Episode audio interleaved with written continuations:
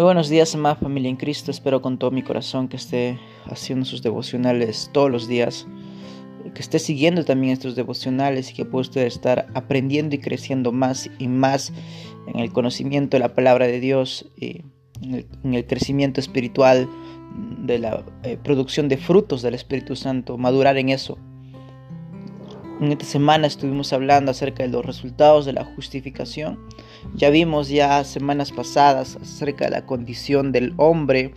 Vimos cómo el apóstol Pablo toma de mención a Abraham también.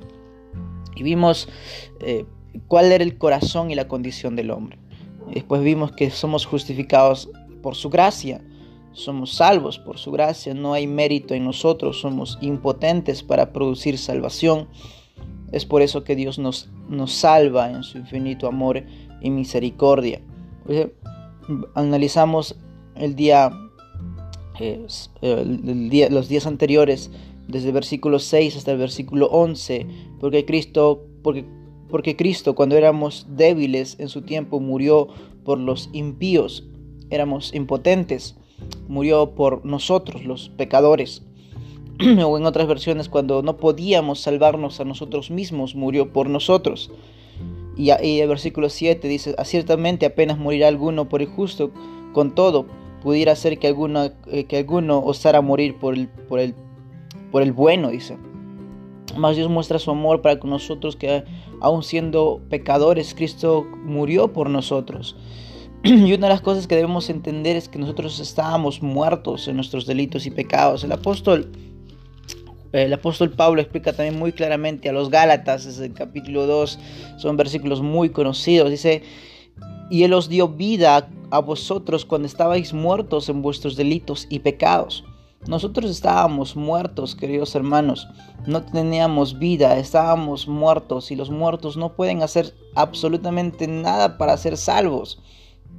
No puede, ni siquiera todo lo que él pudiera hacer le, haría capaz de ganarse su salvación. No puede, es impotente. Lo único que puede hacer el muerto es, es oler mal. Y eso era nuestra condición. Estábamos muertos y, atestados de pecado que olíamos mal, que ante, Dios eh, éramos eh, objetos de su ira. Estábamos aira, Dios estaba airado con nosotros por nuestro pecado.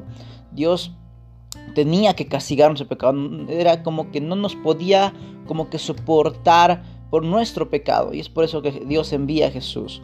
Y Él os dio vida a vosotros cuando estabais muertos en vuestros delitos y pecados, y en los cuales anduvisteis en otro tiempo, siguiendo las corrientes de este mundo, conforme al príncipe de la potestad del aire, el espíritu que ahora opera en los hijos de desobediencia, entre los cuales también todos nosotros vivimos en otro tiempo en los deseos de nuestra carne haciendo la voluntad de la carne y de los pensamientos, y éramos por naturaleza hijos de ira.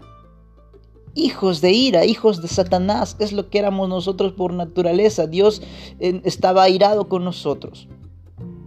Y lo mismo que los demás, con todo el mundo Dios estaba enojado, airado por el pecado que tenía en su corazón.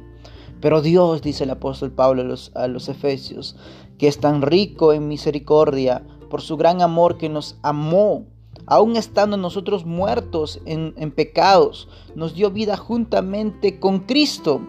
Y ahí dice, por gracia sois salvos.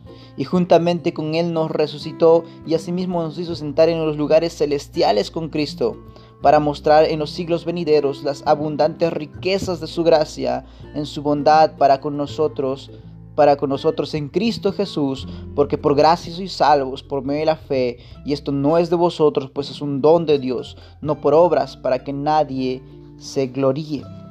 Entonces el apóstol Pablo, tanto los romanos como los eh, efesios y en todo el resto de sus cartas, habla de esta salvación que es por gracia y vimos eh, eh, mm, que Dios eh, ciertamente dice, alguien podría morir por un justo, por un alguien bueno, pero Dios muere por nosotros, o Jesucristo muere por nosotros haciendo sus enemigos, enemigos de Dios, estando muertos en delitos y pecados, impotentes de salvarnos a nosotros mismos. Usted, hermano, debe entender su condición, que usted estaba atestado de sus pecados impotente de salvarse a sí mismo, pero Dios es tan rico en, su, en amor y misericordia y nos salva por su hermosa y soberana gracia.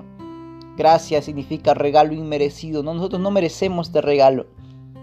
No podemos alcanzar este regalo. Simplemente Dios nos los da en su gran amor y misericordia.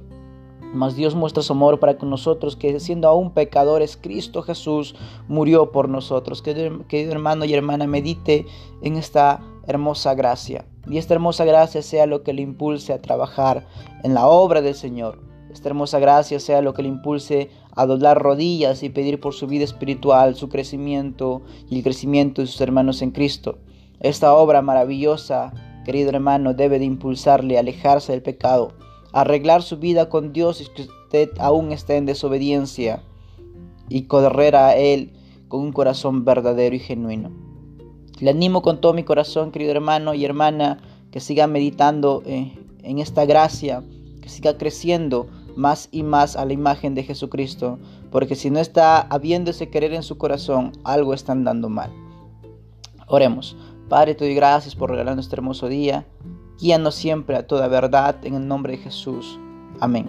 Cuídese mucho, querido hermano y hermana, y sigamos meditando en la carta a los romanos. Y no solamente en esta carta, sino también puede usted agarrar otros libros y poderlos meditar constantemente. Cuídese mucho y muchas bendiciones.